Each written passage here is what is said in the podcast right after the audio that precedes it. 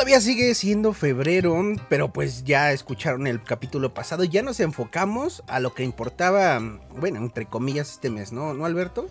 Exactamente, el mes de los enamorados, el mes del amor, el mes del cuchiplancheo, el mes de la hotelería. De la hotelería que se hace rica, ¿no? Exactamente. Y pues, carnal, eh, un nuevo episodio, ese es el 14. No, 15. 15. 15 y este... Pues, una década eh, más un lustro, mira, así fue la escuela. Exactamente, exactamente. Una lustridécada se llama, güey. Lustridécada, oye, muy buen concepto que acabas de acuñar. Eh, carnal, ¿qué traes para hoy? Hoy les voy a hablar un poco sobre aliens, les voy a meter ideas. Mm, porque es que hablar de aliens o creer en ellos se acerca o se asimila mucho a creer en una religión o ser devoto de una religión. Porque al final de cuentas es creer en algo y tener fe de que existe. Y pues es muy difícil eh, en la mayoría de las religiones, este, pues ver algo tangible, ¿no? Algo que digas, creo en esto porque sí existe, no como, ay, perdón, es que me estoy echando una coronita. no como, por ejemplo, nuestros ancestros, ¿no? Que adoraban el sol, la luna, ellos la veían en el cielo cada día y cada noche. Exacto. Digo, no podían viajar o quién sabe. No, pero sabían que existía y que ahí estaba. Y que ahí estaba, o sea, es que es la gran diferencia, ¿no? Adorar algo que sí existe contra algo que, pues no, no te voy a decir que no exista, pero nunca lo has visto. No es tangible. Así eh, es. En eso radica yo creo que la fe carnal, ¿no? Sí. Y pues bueno, estar esperanzado a. Ah, exactamente. Hablando un poco de fe ya para no alargar más este intro, también les voy a hablar sobre algunos rituales nuevamente hacia la muerte. Ah, nos gustan esos, ¿eh? De esta manera arrancamos el capítulo número 14, 15 de esto que es a menudo podcast.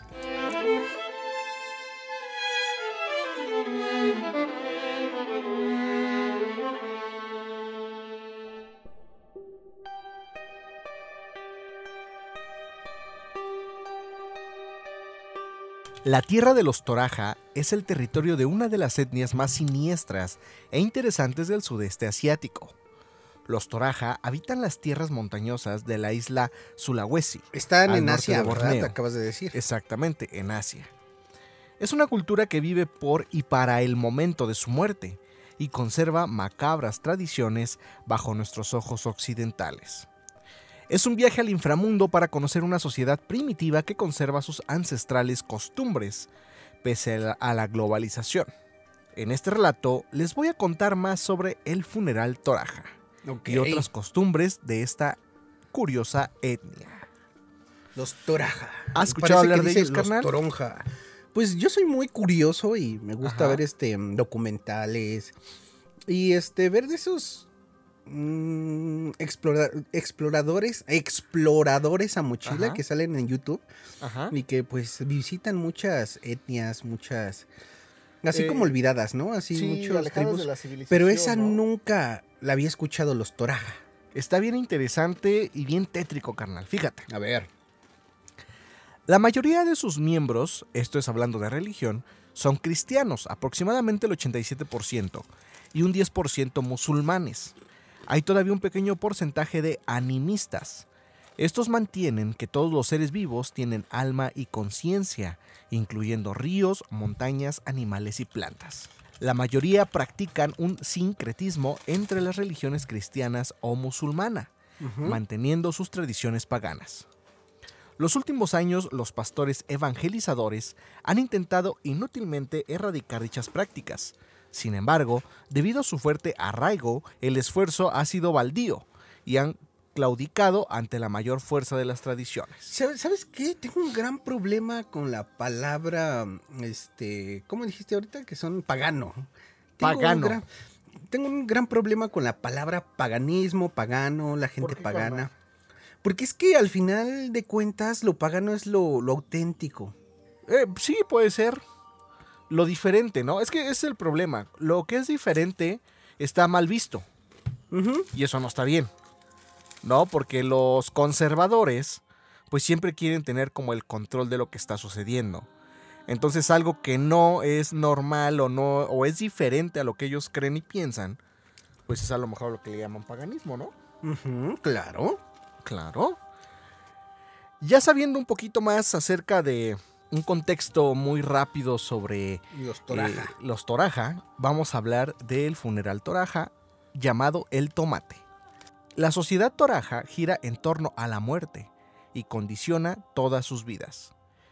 El funeral tomate, en lengua Toraja, es el momento más importante de sus vidas.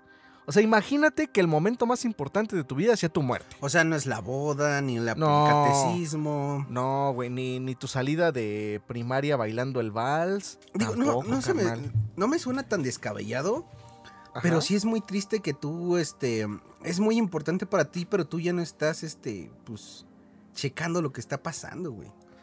En teoría no. En el terreno físico existencial en el que estamos no. Pero pues en tu elevación... Espiritual, sí. Exactamente. Entonces, literalmente ellos viven para morir. O sea, el, el- el momento más importante de sus vidas es la muerte. Y requiere de un gran esfuerzo económico. Al funeral acuden familiares y amigos de toda la isla e incluso algunos de la diáspora del extranjero. Todos quieren despedir y honrar al difunto de la mejor manera. Para ello, la familia debe realizar un gran desembolso económico, gastando en ocasiones cientos de miles de euros. Esa es una de las razones por las que las familias tienen un gran número de vástagos. El objetivo es tener todos los hijos que puedan para poder ahorrar el dinero para realizar un funeral digno a sus padres. Imagínate, Ah, ya, ya, carnal. ya. Entonces, los morros, los hijos se juntan y los papás son los que pagan el funeral. No, no, no, no.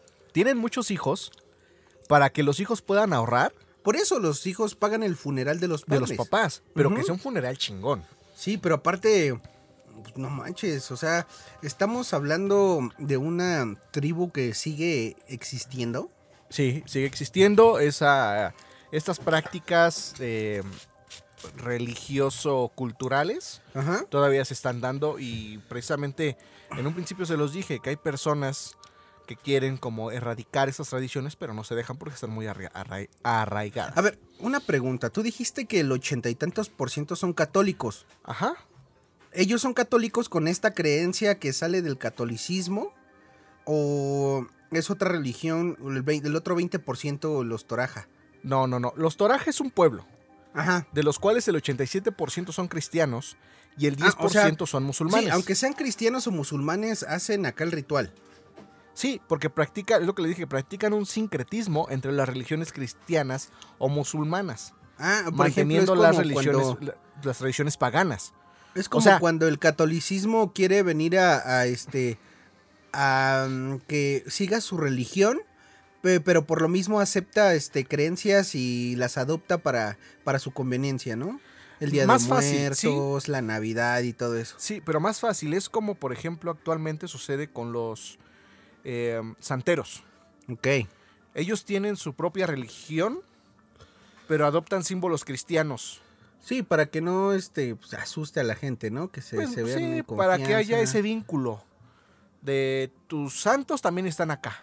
Ajá, sí, sí. es sí. algo similar, porque mantienen, eh, pues podría decirse tradiciones o, o íconos eh, de una religión en otra. Es como el Smash, ¿no? Aquí vas a encontrar los personajes de, de Mario, de Exactamente. Metroid. de Colaboraciones, varios. Ok. tal cual. Como los raperos, los fits, ¿no? Exacto, los, sí, tal cual. Asimismo, se preocupan para que los hijos tengan una buena educación para poder acceder a empleos mejores remunerados. Es una mentalidad un tanto macabra, pero realmente práctica. Como la sociedad toraja es eminentemente rural, muchos de ellos emigran a otros países y regresan para los funerales. ¿Ok? Ahora vamos a hablar de la momificación y ¿Toraja? convivencia con el difunto. Ok. Convivencia, eso, eso me agrada. Eso está cabrón, güey. Eso está cabrón, güey. Los torajas creen que una persona no ha muerto realmente hasta que se realice el funeral. Por eso el traslado del cuerpo se realiza en una ambulancia y no en un coche fúnebre. El séquito lo completan motos pitando para avisar a sus vecinos de que esa persona está enferma. No está muerta, está enferma, Enferma, aunque ya no tenga signos vitales, ¿no? A partir de ese momento, se inicia un largo ritual funerario que culmina con el tomate. Cuando una persona ¿Un fallece... tomate real? No, güey, te acabo de No, sí, decir sí, sí, rato- que así se llama. Ajá. Pero tiene que ver algo con un tomate, por eso se llama el tomate. Pues no, creo que no. Ah, ya. Cuando una persona fallece, se somete al cuerpo a un proceso de momificación. Antes que nada, se le extraen las vísceras y embalsaman el cuerpo. Antiguamente, los servicios funerarios utilizaban remedios tradicionales. En la actualidad, se le inyectan unos 6 litros de formol. Posteriormente, el cuerpo es trasladado a la casa de la familia. Ahí convivirán con él hasta que puedan reunir el dinero para el funeral. Ah, carajo. Exacto. Puede pasar este un mes, un día. O cinco sea, días, una semana, hasta que reúnan el dinero para el funeral. Que hay, que recordar que acabo de decir que en este lapso, antes de que se haga el funeral, no está muerto, está enfermo. enfermo. Pero, por ejemplo, este ya está momificado, que eso es una ventaja. Pues hasta ahorita embalsamado, Ah, ya. porque la momificación viene después. Ah, ya. Entonces ahorita todavía puede oler a podridito si te tardas más días juntando el Mm, dinero. A lo mejor sí, pero ves que dicen que les inyectan 6 litros de formol. Yo creo que les inyectan bastante para que el Por eso cadáver mismo. aguante. Exactamente. No, pero fíjate. No, una pregunta antes de, que Ajá. continúes. ¿Hay un límite de tiempo, de días? Así de, no, ya te tardaste y todavía no tienes el dinero. Pues no, no, porque fíjate lo que dice. Esto lo hacen precisamente para reunir el dinero del funeral y de paso dar tiempo a los familiares que viven más lejos para que puedan acudir a la ceremonia. Ah. Mientras viven con el difunto, hablan con él, lo maquillan y lo peinan como otro miembro vivo de la familia. Como si no se hubiera muerto. Bueno, como si no se hubiera enfermado, ¿no? Así normal. Para ellos, literalmente solo está enfermo, exactamente. Continúan con una vida normal, lo sientan a comer en la mesa e incluso algunos llegan a dormir con ellos. Pueden pasar semana e incluso, incluso meses con el difunto en casa. En el funeral, los torajas realizan las pertinentes ceremonias religiosas, Ajá. protestante o musulmana, acompañados de sus ritos ancestrales. Entonces aquí eh, tienen esta ideología general Ajá. de la muerte, pero cada quien, dependiendo su religión, hace sus respectivos este, ceremonias religiosas, Ok, ya entendí. dependiendo de la religión que seas. Ellos consideran los sacrificios animales un vehículo indispensable para acceder al cielo. Acompañan al difunto en su viaje al más allá. Por eso, antes de realizar la ceremonia funeraria, compran animales para sacrificarlos. Los más habituales son cerdos y búfalos. O sea, no un pollo, güey. Oh. No una rata, no, no, güey. Cerdos y búfalos. Pero eso está chido porque te cansas y lo montas espiritualmente hablando, güey. Imagínate. Pero no sé si tú como búfalo. espíritu puedas volar y sea más rápido que andar También arriba ser, de un búfalo, güey. Pero si el búfalo también vuela. Ah, pues Ah. más raro. Ah, y que se te aparezca una pared fantasma con sus cuernos los tumba, ¿no? En un funeral pueden sacrificar gallos de pelea, cientos de cerdos y decenas de búfalos. ¡Ay, no solo es uno! No, güey, son cientos de cerdos, cabrón. Un chingo de carnitas ahí, güey. O sea, sí, pero nada más los matan, ¿no se los comen? No sé, güey. Ahí eso no, no, no Son- especifica. es que al final del día son este ofrendas, güey. Güey, cada, cada funeral, pinche casa se convierte en carnicería, güey. Sí, güey, exacto, güey. Ya van que sacan. Ya se murió Don Chencho. Va a haber carnitas dos meses, güey. A huevo. Un cerdo puede costar unos 300 euros. O sea, hace como unos, ¿qué serán? 7 mil varos, güey. Ah, ¿Están muy caros? Y un búfalo, unos 3.500 euros, güey. O sea, hace unos, ¿qué? ¿80 mil varos? Más o menos. Verga. Y no, matan solo uno, güey. No, No, güey, no, no. decenas, güey. Sin embargo, por una cuestión de superstición, los búfalos de dos colores están más demandados y los pueden llegar a encontrar hasta en 17 mil euros. ¿Los búfalos qué? De dos colores, güey. Güey, como los pollitos en el tianguis, güey. Sí, güey, exacto. agarran y los, Los pintan, pintan, güey. güey. Pobrecitos búfalos, güey. ¿Tú tuviste esos pollitos? Sí. Pues sí, llegamos a tener, güey. güey. Creo que sí. Chale. Sí, ya me sentí mal, güey. Eh, pues no los pintamos nosotros, pero pues, compramos y Pero, contribuimos. sí se nos morían que- a nosotros, güey. Pues sí, güey. ¿Te acuerdas cuando comprábamos cangrejos, ranas? Güey. Sí me acuerdo, güey. Pero bueno, es una cuestión de respeto y prestigio dentro de la comunidad. Los búfalos son además de una herramienta de trabajo el símbolo de la riqueza, riqueza del clan. Como muestra el poder, los miembros más importantes de la comunidad decoran la entrada de sus casas con la cornamenta de búfalos. A más cornamentas, más relevantes serán sus moradores, debido al alto costo de las exequias, o sea, de los cuernos. En ocasiones la familia del difunto no tiene dinero suficiente para comprar un par de búfalos. En tales casos, los vecinos reúnen el dinero necesario para despedirlo de manera honorable. ¡Eh, qué chingón! Sí, güey. Si, eso, aquí, por ejemplo, dice que los mexicanos se pintan en los problemas y se echan la mano, Allá cuando se mueren, güey. está chido eso, güey. Porque, pues, mira, te estás, este... mm, ¿Cómo decirlo? Estás como que tú ya amarrando que cuando a ti te pase y tu familia no tenga, Ajá. también te van a echar la manito para tu bufalín. Exactamente, güey. Ahí van a estar acá haciéndote paro. Es prácticamente impensable que alguien tenga un funeral sin sacrificio de búfalos, ya que condicionaría su camino hacia la otra vida. Mira, es lo que te iba a, pe- a preguntar ahorita. Estás hablando de cerdos, de varios animales y de búfalos. Y te iba a preguntar, imagínate puros cerditos. Pero no, eh, acabas de decir que a fuerza búfalo. A huevo es el búfalo. Otro animal puede faltar, búfalo no. Exactamente, güey. Es como. Ha de ser, eh, bueno, es lo, lo ¿Qué de tomas? decir. Porque te escuchas muy empapilado. Este, tomo un traguito de gran malo, güey. Ok. Está chingón. Yo ando Y con una coronita. ¿Cómo? Yo ando con una coronita. A huevo. Este, ¿qué, qué estábamos, güey? Y hay que te pregunte Ah, sí, güey. puros- eh, en que el búfalo o esta madre Ajá. este, es un animal sagrado, güey. O sea, al final del día es el que te va a llevar a la transición entre la vida y la muerte. Así como lo dijimos hace dos o tres episodios, no me acuerdo. Sobre los, de los cotorros, pilotes, ¿no? güey. Ándale, esos. Exactamente. Es, es el animal. ¿No de la eran buitres? No, güey, ¿O son es lo pilotes, mismo? güey. Eran buitres. Bueno, sí es lo mismo, ¿no? Creo, güey. Creo que sí, ya ni sé, güey. Enterramiento del fallecido. El cuerpo se traslada hasta la roca donde será finalmente enterrado. En la mayoría de los casos, la momia se introduce en una réplica de un Tonk Konan, que hace las veces de vehículo funerario. Es una manera simbólica de representar el paso al otro mundo. Los nichos están excavados directamente en la roca donde agrupan a todos los miembros del clan. Algunas tumbas tienen cientos de años. Es como emparedar a alguien, ¿no? Exacto, sí, literalmente es como, eh, pues como una barranca, güey, de piedra, y hacen hoyos y ahí los meten, güey. O sea, Es Como el si muro de, en vez del muro de los lamentos, el muro Ajá. de los muertos, ¿no? O algo así. de los O enterrados. la barranca. Exactamente, carnal. Eh, los, toraja- los torajas creen que el difunto puede viajar al otro mundo con posesiones. Por eso, antiguamente las familias enterraban joyas y otros objetos de valor junto con la momia. Para evitar los arqueos, ubicaban las tumbas en rocas altas, en lugares de difícil acceso para los ladrones.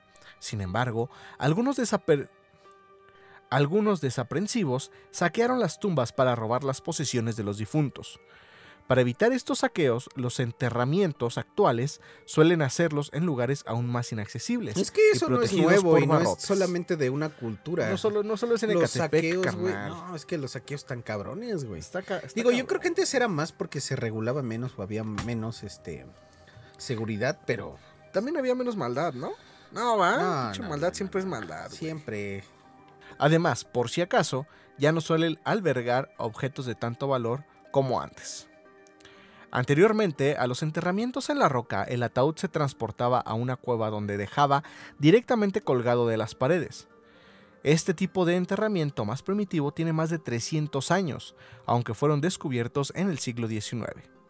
Todavía se puede observar en sitios como Londa y Tampangayo, este último menos cuidado, pero con menos turistas. Ahí se acumulan algunos ataúdes entre decenas de, de calaveras y restos de ofrendas a los difuntos, como los famosos Tau Tau. Ahora sí, carnal. Ya sabemos eh, qué tan importante es la muerte, ya sabemos cómo honran a los difuntos, ya sabemos que gastan muchísimo dinero en un funeral. Ahora viene el ritual Ma Nené. Que es el desenterramiento de momias. O, o sea, después de emparedarlos. Ajá, exactamente. Los meten. ¿Cuánto tiempo? Pues. eh, creo que es cada tres años. Ok. Fíjate. Es una de las costumbres más tétricas e impactantes de todas las que tienen los Toraja. Cada cierto tiempo extraen las momias de sus familiares fallecidos para honrarlos y decorarlos. Ya sé cuáles entonces son. O sea, Sí, no güey. sabía todo el, este, por ejemplo, lo que conllevaba Ajá. el momificarlos y todo, este, las prácticas que hacían. ajá. Pero lo que vas a, a mencionar, eso sí me lo sé. Exactamente. Eh, ¿Qué es lo más conocido de esta, pues, religión, cultura? Con ese fin, les acicalan, maquillan, cambian de ropa y les cuelgan avalorios. Es asombrosa la naturalidad con la que realizan este ritual, que celebran con alegría y rememoran los mejores recuerdos de sus allegados. Para un occidental puede resultar espeluznante o grotesco, ya que les llegan a poner incluso cigarros en la boca para recordarles cómo solían aparecer en vida. Generalmente es un evento que se realiza cada tres años. Al, Pero tío, algunas al zonas- tío Joaquín le van a contratar una puta, ¿no? Así montándolo. Eh, Para Yo que creo lo que recuerdan. sí. Le recuerdan cómo sí era ha en vida. sucedido. Yo creo que sí ha sucedido, cabrón. Eh, este ritual se realiza cada tres años, pero en algunas zonas, como Panagala, lo celebran anualmente. Y aquí quiero hacer eh, una anotación, porque hace algunos años se viralizó una imagen de, una de un supuesto zombie real, donde se ve a una persona abrazando precisamente pues un cuerpo en Una- una descomposición como momificado. Como de cartón, ¿no? Así ya. Exacto, es Sí, que sí, eh, vi varias fotos sobre este tema y algunos sí están como muy, eh, pues sí, o sea, calavéricos y otros sí muy bien conservados, pero sí la piel parece como de cartón, como si fuera papel maché. Porque todos sabemos eh, que eh, la momificación no, no solamente este es gracias a los químicos que les inyectan, sino también este influye mucho donde están la temperatura, la humedad, La y todo humedad. eso, ¿no? Exactamente. Que yo siento que la momificación comienza desde el embalsamamiento. Ok. que les inyectan el formol y todas esas madres, lo hacen precisamente para esto, para que después de tres años, cinco años, diez años, puedan Sacarlo. ir a la tumba y sacar lo más íntegro posible el, El el cuerpo. Exactamente. Y digo que se viralizó una foto donde se ve, pues sí, a una persona asiática como abrazando una momia que decían que era un zombie que acababa de salir, que salir de su tumba. Bueno, eso ¿No? sí es una estupidez, güey. Digo, los es una estupidez, pero se viralizó, güey, y mucha gente lo creyó. Muchísima gente, güey. De hecho, sí. muchos medios también llevaron la nota, güey. Y eso está muy cabrón. Pero simple y sencillamente eran los Toraja, güey, que, sa- que sacan a sus momias. Y como están momificados, pues están secos, güey, están tiesos. Entonces los puedes parar. Y yo me imagino que son muy livianos. Sí. Los puedes parar y parece que están tal cual parados, güey. ¿Qué, güey? No, les amarras este un hilito del cinturón y los vuelas como papalotes y puro No cartoncito, güey. Pues aquí, carnal, hasta aquí la historia. Bueno, no historia, sino el ritual de la tribu Toraja. Yo quiero tocar varios puntos. Ajá. Por una parte, se me hace un ritual muy bonito. Porque aquí, como tenemos el Día de los Muertos, en varias culturas, países, civilizaciones deben de tener, pues, algo, mm, pues, equivalente, ¿no? Y hay muchas culturas donde no tienen nada, este, enfocado a la muerte y se les hace muy creepy. A mí no se me hizo creepy, por lo mismo de que como adoramos eh, a la muerte, por así decirlo, esperamos a, Es que es eso. a, a nuestros muertos cada año a que vengan a comer, les abrimos las puertas. Por eso no se me hace tan, tan descabellado. Y pues me gustó eso, ¿eh? Que pues, saques a- de la tumba al muerto, este, formalizado para, pues para estar un rato con él. Digo, algunos dirán que es estúpido, pero a mí me gustó. y por es- otra parte me gustó que esta, estas prácticas que hacen, este, también ayudan mucho a la comunidad. Por ejemplo, los papás tienen muchos hijos precisamente para que les den un buen, un buen funeral. También este, inculcas el trabajo desde chico a los niños, o sea, que no se hagan pendejos. Exacto. Y por ejemplo, acá en Occidente, pues tú te desarrollas, estudias, trabajas para vivir bien, ¿no? No para morir bien. Exacto. O sea, eso es lo que está cabrón. Bueno, eso sí, ya.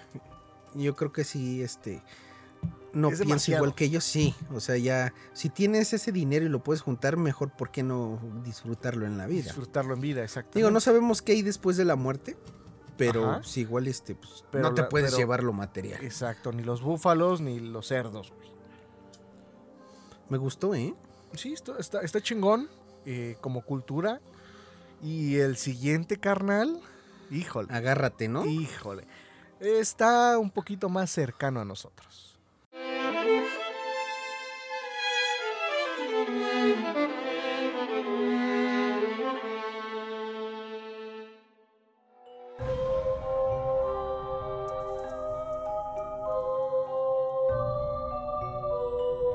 Y bueno, carnal, nos vamos a arrancar con esto. A ver, dime. Ah. Fíjate que este antes se me hacía muy de este de nombre tomar coronitas. Ajá. Corona extra. ¿Muy de hombre? no, no de hombre. Y ahora que me ah, la regalaron Ajá. de promoción me gustan, ¿eh? ¿Están chidas? Sí, son más ligeras, pero están ricas. Ok, pues salud, carnal. Eh, saludcita. Y mira, yo te voy a, este, a, apapachar, ¿no? Ajá. Con esta historia. Bueno, va a ser muy corta, pero, ¿eh? pero te vas a impresionar, ¿eh? Ok, a ver, a ver. ¿Los alienígenas podrían estar usando la religión para controlar la humanidad? Ah, Así es en forma de pregunta, ¿eh? El Vaticano ha ido cambiando su opinión sobre la vida extraterrestre en los últimos años. En 2008, el sacerdote Gabriel Funes dio una declaración que causaron fuerte impacto en los medios de comunicación y en el público en general, independientemente del credo religioso de cada quien. Y es que la Iglesia Católica es una institución con casi 2000 años de antigüedad y con mucha influencia en todo el mundo. Güey, si se habla que Estados Unidos tiene el área 51 y secretos del universo de Estado. Imagínate el Vaticano que es una institución que desde el inicio fue la más poderosa, güey. Y controla gran parte del mundo, güey. ¿Cuántas cosas no deben de tener escondidas, secretas, sin decir? O sea, pero cosas realmente que pueden cambiar la humanidad. Exactamente, güey. Sí, yo, creo que sí debe de haber eh, como pruebas científicas tangibles que pueden llegar a destruir la religión, güey, como la conocemos actualmente. Y se habla de eso, de por eso este escondieron tantos escritos, este se robaron muchas obras de arte. Pues sí, güey. Para para pues para salvarse ellos. Sí, y que al final del día recordemos que el libro sagrado que es la Biblia fue escrita por alguien. Sí. Es más, ni fue escrita, es una recopilación de libros que alguien los juntó y para conveniencia dijo, este sí, este no, este sí y este no. Y ahí fue la misma iglesia. Exacto. Ah, que hay una, historia muy chistosa sobre la Biblia, ¿eh? Que, este, que habían tantos evangelios y obviamente pues este se partían este todos, ¿no? Unos creían en algunos evangelios, otros en otros y así, porque habían muchísimos. Ajá. Entonces, eh, así te voy a contar rápido. La historia fue de que hicieron una hicieron, Le hicieron como la selección de el Comipems de la UNAM. Güey, como. Que avientas los, los exámenes a una este, ah, mesa, güey. Los que queden ah, arriba ah, quedan, güey. Sí, Pues, güey, o sea, más cagado, porque les dijeron, a ver, vamos a meter todos los escritos en esta habitación, la vamos a cerrar con llave y mañana los que sigan en la mesa van a ser los que tengamos que seguir y creer en ellos. Los que sigan en la mesa, ¿quiénes, güey? Los, eh, los escritos, los evangelios. El chiste es de que obviamente alguien se metió en la noche, güey. Y dejó los que los convenían a la iglesia. Ah, verga. Y por eso los demás se excluyeron. Ok, eso no me la sabía, cabrón. Y es que la Iglesia Católica es una institución con casi 2000 años de antigüedad. Bueno, 2020, ¿no? Ajá. Y con mucha influencia en el mundo, por lo que cuando habla es necesario prestar atención. Y ahora sí, carnal, ¿los alienígenas podrían estar controlando la humanidad a través de la religión? Las, las, religiones, sobre todo el catolicismo, es la religión más propagada del planeta y con mayor, mayor poder político y económico. Pues sí, es que, para empezar, la mayoría de los líderes del país, de los países, son católicos. Ajá. Es la única denominación religiosa que cuentan con un Estado propio en el cual gobierna con absoluta soberanía y desde el cual ejerce influencia sobre prácticamente todos los gobiernos de la Tierra. A ver, ¿cuál es este país del que estoy hablando? Eh, ¿Roma? Pues el Vaticano, güey. Claro. Por lo que si los extraterrestres necesitan utilizar a la religión para controlar el mundo, estamos seguros que el monarca católico sería ideal papel para él. O sea, el Papa, güey. ¿El Papa es un extraterrestre? Podías, eh, podría estar ser controlado. O podría ser uno. Ves que hay muchos videos en internet que mm, mayormente las figuras públicas, cantantes de pop, este, así. Barack pues, Obama es reptiliano. Barack Obama, güey, todos eso. ¿Y qué dicen los expertos al respecto? Aunque solo son teorías, esto lo han pensado muchos expertos en ufología, y sin embargo ya comienzan a aparecer indicios de que está ocurriendo una interacción muy fuerte entre el alto mando eclesiástico y potencias alienígenas. Evidencias de ellos es la reciente declaración del padre Funes, donde en un momento a otro dijo que el universo está muy grande para ser habitado solo por nosotros. Y sí, ¿te, acuerdas que antes, que antes este, se hablaba del tema, pero, por ejemplo, las cabecillas de los poderes grandes no tocaba el tema. Eh, gobierno de Estados Unidos, güey, el Vaticano, o sea, se hablaba, pero ellos no se metían. Ah, pero ahora el gobierno de Estados Unidos, este, muestra videos de extrater de, de ovnis, que sí son objetos que, pues, no tienen ni puta idea de lo que son. Y ahorita ya el Vaticano, así como aceptó a los gays, porque pues sí, güey, nada más es pura conveniencia, güey, si no se les va el varo. Pues saben que también existen los alienígenas, que no es raro que, que haya otras vidas en este universo. Ok. De esta forma la iglesia admite las posibilidades de que haya vida extraterrestre sin que esto contradiga, según ellos, la existencia de Dios y el relato bíblico de la creación. Otros indicios que promueven la influencia de seres extraterrestres con la religión son los paralelismos de la historia de la vida de algunos personajes bíblicos, con la de personajes míticos reseñados en libros provenientes de culturas muy antiguas comprobando auspicio extraterrestre. O sea... ¿Como quién? ¿Se dice no? Aquí no, por ejemplo, Enoch. Enoch, por ejemplo, dicen que fue un extraterrestre. Enoch. Enoch, ajá. Ajá. Varios, por ejemplo, también este, el el del barcote de los animales. Ah, Noé. Porque solamente una persona con una, o, extraterrestre con una este, tecnología muy avanzada pudo meter tantos animales, o pudo hacer un, un barco tan grande, pudo teletransportarlos, cosas así. Se, hablan de esas teorías también. Ok, eso está interesante, carnal. Y, y en muchas pinturas antiguas de Cristo, en el cielo, este, siempre hay objetos este sobrevolando las pinturas en forma de triángulo. ¿No los has visto? Sí, güey, sí, güey. Y o sea, no te, o sea, antes no había aviones. No. No es un ave, que es lo que yo antes yo creo que antes había naves, güey. O sea, ¿por qué ponen objetos en esas pinturas tan antiguas en forma de triángulo? Muy parecidas a lo que ahorita conocemos este pues, como, como una nave extraterrestre. Platillos voladores. Exacto. Sí, eso está cabrón, güey. Y, sí, realmente en muchas. Y también, eh, no solamente en pinturas, digamos, em, eh, pues, de religión. Porque al final del día todo esto fue después de Cristo. Toda esta ola de arte. Eh, sí, toda esta revolución, ¿no? Exacto. De creatividad. remontándonos todavía a antes de Cristo hay jeroglíficos, ¿sí es jeroglíficos? Jeroglíficos. Jeroglíficos eh, en, eh, en Egipto, por ejemplo, en donde se representan aún con más claridad este tipo de encuentros. Objetos voladores y encuentros con personas que no se ve que sean terrestres, o sea, extraterrestres. Exacto. Y este y hay miles de teorías que apuntan a que estas personas extraterrestres, que, pues, obviamente son los que tienen más poder en la Tierra. Ajá. Y pues, este, de una u otra manera nos están controlando. ¿Tú crees que sí nos estén controlando? Yo digo que no es un control como tal, sino que yo creo que hay de estos seres en puestos muy altos que se están beneficiando, pero no tanto así como un control como del que se habla, así no tan clavado, pero nada más se están beneficiando. ¿Pero beneficiando en qué sentido? Pues ¿En no poder? sé, pues sí, en tecnología, este, minerales de la tierra, yo qué sé.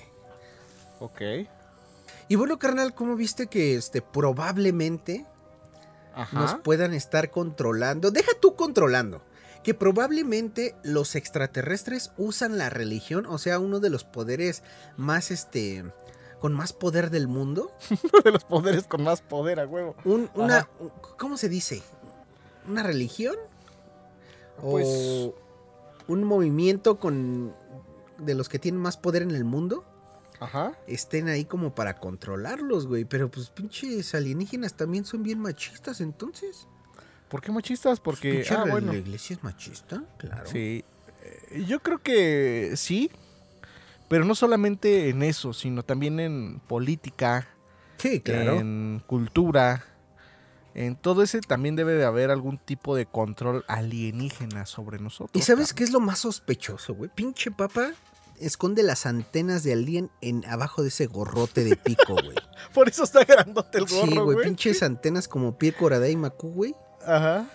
Con eso, güey. Así como las hormigas, güey, nada más Oye, siente. estaría chingón hacer un meme de eso, güey. Sí, güey. Estaría bien verga. Uno no sabe por qué usan esa túnica. ¿Qué tal si tienen túnica. tres penes y se les marca tres paquetes? O hay Mejor tres se niños pu- abajo ahí, güey. Sí, ahí. Poniéndose- turnándose, ¿no? Turnándose, carnal. Así de, no. ¿Cómo ves, carnal? Según yo, no es tan, tan descabellado. Como, como dijimos al inicio, es muy estúpido pensar que no existe otra forma de vida en este universo. Ajá. Al igual que también es estúpido pensar que sí. Que Por sí. una parte, como este, pues lo dije al inicio, como no lo vemos, porque vamos a creer en él. Exacto. Pero por otra parte, sabiendo que el universo se extiende tal vez hasta el infinito, Ajá. ¿por qué no creer que sí? Y no lo vemos. Exacto. Y creemos. Bueno, al menos yo sí creo. Sí, yo también. O eres tierraplanista tu carnal. No, pero tienen este puntos sólidos, pero no lo soy.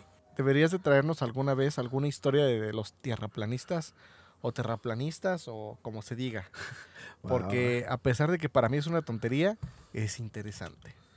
Y bueno, hasta aquí, eh, pues este, la, la extraña este, relación entre la iglesia y los extraterrestres.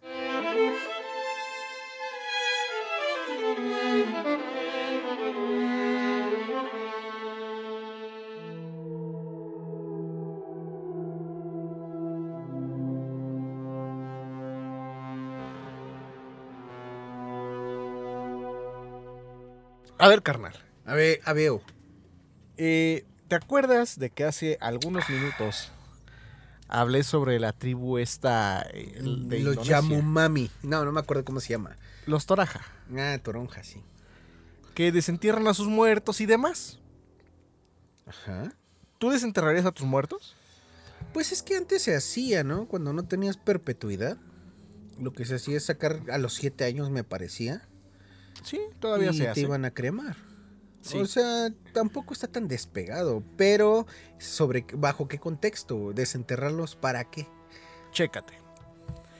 Al entrar por primera vez al cementerio de Pomuch, es, po- es probable sentirse incómodo e incluso asustado al creerse observado por la atenta mirada de decenas de cráneos. Aunque durante esos primeros minutos de la visita, la persona que pasea por los estrechos y laberínticos callejones de este campo santo puede estar más preocupada incluso por no tocar y mucho menos por tirar al suelo involuntariamente alguna de las cajas que contienen y muestran los huesos de los cadáveres. Ok. Porque sí, en este poblado del estado de Campeche, Ah, en el sureste mexicano, los restos óseos de los fallecidos descansan todo el año en cajas entreabiertas que reposan en sus nichos en el cementerio. Pero no Sin se embargo- presta que te los pueden chingar un huesito. Pues yo creo que sí debe de haber ahí como mucha vigilancia en ese sentido. Porque... O respeto, como todos hacen eso, tal vez. Por respeto y porque actualmente está muy cabrón el tráfico de osamentas humanas, carnal. Ok. ¿Supiste lo de la osamenta del niño que encontraron en la cárcel? En No. Iztapalapa. ¿No? Pues se lo robaron de un cementerio. Y justamente hay personas que saquean tumbas para robar eh, esqueletos, cráneos, Sí, huesos. mayormente para, en la mayoría para hacer este brujería o vender para medicina y todo para eso. santería. Ajá. Entonces aquí en México hay un tráfico muy cabrón de ese tipo de cosas. Y, y más, de- dependiendo siento- del estado, ¿no? Pero sí, sí hay mucho. Sí, yo siento que ahí en Pomuch sí debe, debe de estar súper regulado y súper cuidado todo eso.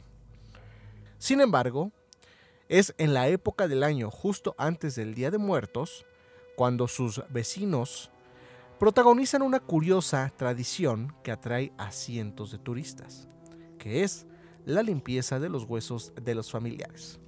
Este ritual, que en maya se conoce como Choobak, se celebra en el pueblo desde hace al menos 150 años.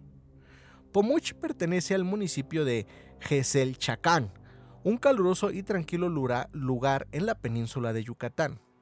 El ambiente relajado que se percibe en su cementerio ayuda a que, pasados unos minutos, vaya desapareciendo ese impacto inicial durante la primera vista al lugar. Desde mediados de octubre, parientes de los fallecidos acuden para hacer la limpieza de huesos de sus difuntos y tenerlos listos para el 31 de octubre y 1 de noviembre, días en los que se cree que regresan los niños y los adultos respectivamente. ¿Pero qué les pueden quitar al limpiarlos? O sea, polvito. Pues polvo, tierra. Ah, dices que están Eh, al aire, bueno, exactamente. abiertos, ¿no? Al... Eh, sí, he visto fotos y vi algunos videos y son como urnas de, de como cajones de madera Ajá. En donde ahí están todos los huesos y los tienen entreabiertos y así el cráneo así saliendo como con los ojitos, así como asomándose. Oye, estoy viendo fotos y está muy bonita la tradición. Está chingona, güey. Es, es una cultura muy chingona que yo no lo conocía, Yo güey. tampoco. Entonces, este, está chingón y hasta me dieron ganas de ir al cementerio, güey. Sí, ¿Tú has visto alguna vez alguna osamenta real? Pues no me acuerdo. Yo sí, no es nada del otro mundo. No, yo creo que por los panteones he visto, por ejemplo, asomándose un hueso de la tierra o algo así. Ajá. A lo mucho. No, yo sí he visto así, así ataúd abierto. Este, este, pues sí, esqueletos, pero bueno. Las familias conversan tranquilamente entre sí mientras lo realizan. Eh, Me refiero a la limpieza de los huesos. La mayoría trae flores y velas para adornar el nicho, y también bellos paños bordados o pintados con flores y el nombre del difunto, sobre el que reposarán los huesos limpios y que permitirá retirar el usado el año anterior. Pues es, es así como cuando en tu ofrenda pones la calaverita de azúcar, ¿no? Y le ponen el nombre en la frente. Exacto, sí, güey. Oye, sí, está porque muy ponen sus, bonito esta tradición, sus- güey. sí, ponen sus eh, sus manteles bordados, güey, con flores y con el nombre. güey. Es así como cada año cuando se acerca Navidad, sacas el árbol viejo, lo limpias, Exacto, pruebas, antes se probaban las luces, Es pero aquí cual, este, ajá, se te estás preparando para el Día de Muertos, pero sacas tu, tu calaverita, la limpias. tiro. Está chido. Pero fíjate que la, la- la diferencia con lo que hablamos de los toraja Ajá. es que aquí no los este, momifican.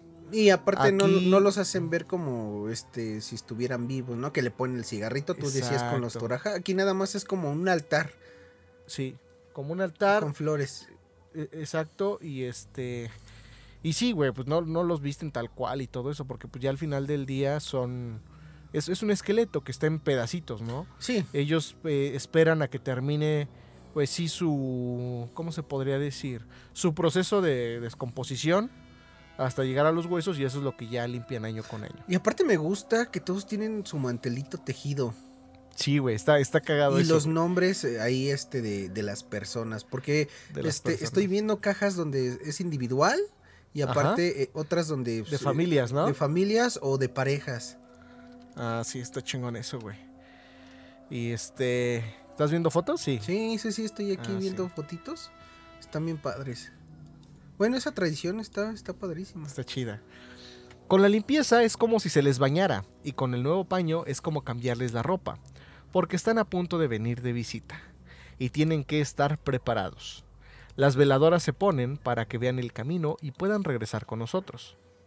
A algunos vecinos, sin embargo, les resulta duro ocuparse personalmente de limpiar los huesos de su familia, por lo que piden ayuda a personas como los sepultureros del cementerio.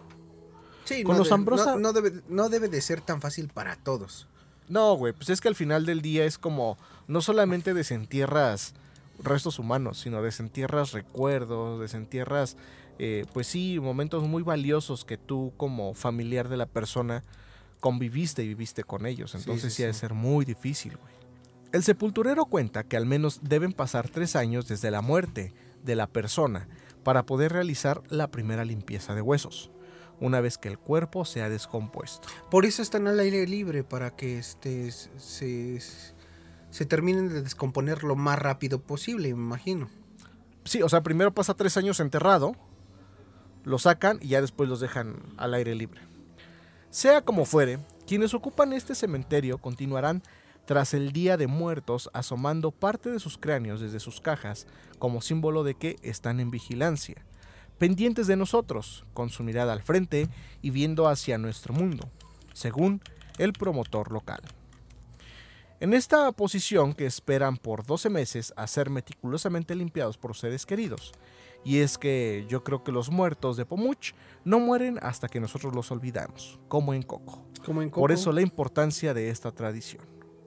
¿Cómo ves, carnal? Está muy chingona, te digo que este que deriva todo a, a raíz de Día de Muertos, pero pues este algunas prácticas cambian y me gustó esa práctica, ¿eh?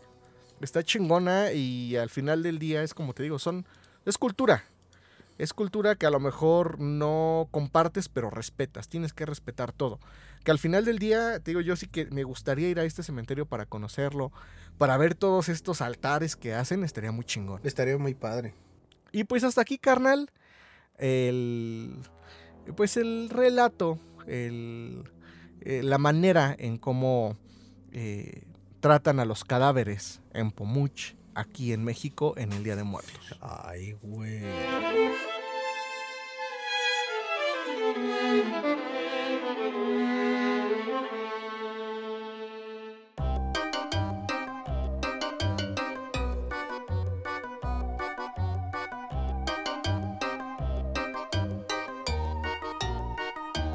Y bueno, carnal, pues ya terminó un, un capítulo más. Ajá. El 15. Y yo estoy muy contento porque en este 2022 van a volver a sacar Monster High. Monster Ya High. se hizo el evento, ya mostraron las primeras muñecas y están bien perronas. Tú las coleccionas, ¿verdad? Pues no como colección, pero me gustan. ¿Ya las habían dejado de hacer? Sí, eh, su segunda, este... La primera fue como en 2010. Ajá. Le quisieron revivir en 2016 con series y películas. Ok. Y ahí murieron, güey. Cambiaron los moldes, las muñecas estaban feas, pero ahorita ya aprendieron, güey. ¿Pero van a regresar a lo que ya era antes? No, mejores todavía. Ah, ok. Pues esperarlas con ansia. Bueno, yo no, tú sí, Sí, yo sí. ¿no? ¿Qué fue lo que más te gustó, carnal? Me gustó los Pomuch. Los Pomuch, a mí también. Me gustaron mu- mucho esa- esas prácticas, güey, que, que ojalá y no se pierdan. Digo, en esa, este, en ese estado, ¿cuál es? ¿Campeche?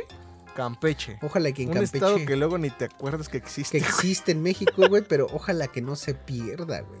Exactamente. Porque está muy yo, chingón. yo precisamente, yo, yo, yo en mi casa eh, promuevo eso, que no se pierdan las tradiciones. Exacto. Me gustan mucho.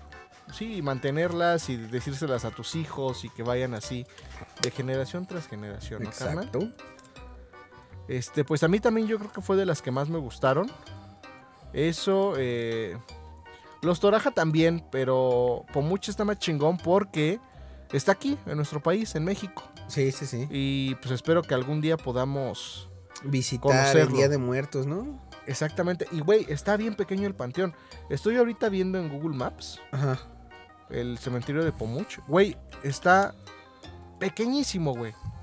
Pequeñísimo. Como de Plaza Aragón. No mames, güey. Como de la casa de mis papás, güey. Ok. Así, güey. Un terreno así, güey. Oye, y todo está súper apretado ahí. Sí, güey. Y son como puras urnas donde me imagino es ahí donde Los huesitos. tienen las cajitas, güey. ¿Dónde puede seguir la gente, carnal? Arroba moped-saurio en Instagram y arroba moped... Ay, pendejo, saurio en... En eh, Moped hay pendejo. Sí, eh, en Twitter y a ti. En Twitter e Instagram, arroba guion bajo kifre. Oye, sí estoy viendo el panteón, está muy chiquito. Está bien pequeño, güey. Te ¿Quién digo. sabe si ha de ser fácil llegar ahí, güey? Y en la entrada vamos a dice respeto y silencio. Sí, güey. O mucho. No, es que sí está lejos de Campeche, güey. O sea, sí es como un pueblito medio Apartado. alejado, güey. Sí, exacto. Sí, yo creo que tienes que llegar a Campeche Mérida. y ya de ahí moverte, güey. Después sí si en Mérida. carnal. Cámara. Mira, exactamente está a 41 minutos de Campeche. Ah, yo pensé que de aquí dije, no, no manches. No, güey, de, Sí de Campeche, está. carnal. La colita de ballena. Pues bueno, carnal, nos escuchamos, nos escuchan la siguiente semana en el episodio número 16 de esto que es a menudo. Podcast. Adiós. Adiós.